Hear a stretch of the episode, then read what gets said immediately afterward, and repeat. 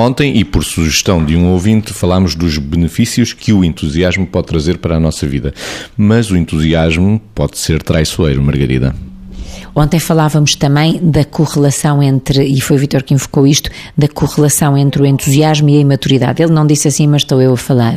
Eu às vezes, agora estava a ouvir e estava-me a lembrar de uma coisa que digo com alguma frequência, que é, nós devíamos todos, mesmo os não casados, eh, trazer connosco o nosso CPM mas não é um curso de preparação para o matrimónio, é o conta, peso e medida.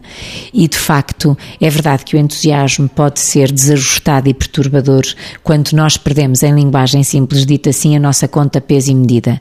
Ou seja, se fizermos as coisas não com entusiasmo, mas com entusiasmo transformado, por exemplo, em exuberância, em descuido que não avalia riscos, em uh, incapacidade de perceber nesse entusiasmo onde é que está a fronteira entre eu e o outro, ou seja, até onde é que o meu entusiasmo pode, porventura, matar o brilho do outro e até tirar-lhe o lugar.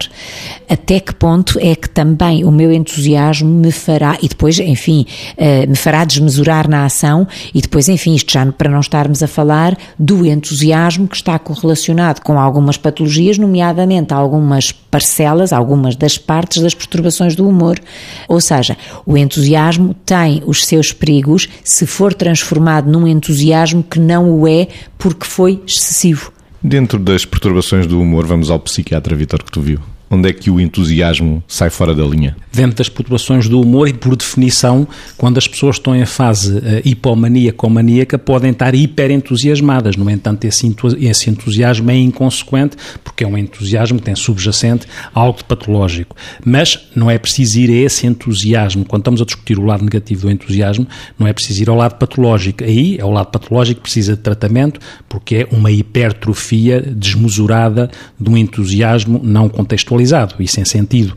Agora, às vezes, mesmo que né, as pessoas não, não estejam sujeitas a padecer de alguma patologia que leva a um entusiasmo maniforme, e já falámos aqui do entusiasmo imaturo e pueril, dizia eu na, na rubrica anterior, e às vezes também do entusiasmo histriónico, Algumas vezes as pessoas podem utilizar inclusivamente o entusiasmo como mecanismo de defesa para esconderem aquilo que pode ser um sofrimento, ou seja, às vezes podem tentar escamotear ou camuflar um sofrimento através de um entusiasmo que nesse sentido é pseudo, porque pode estar de uma forma não lúcida e não, não sensata a tentar camuflar outra emoção que tem que ser lidada e trabalhada. O entusiasmo não tem que ser a substituição por mecanismo de defesa de outra coisa, porque a pessoa também tem que trabalhar essa coisa e depois pode-se entusiasmar.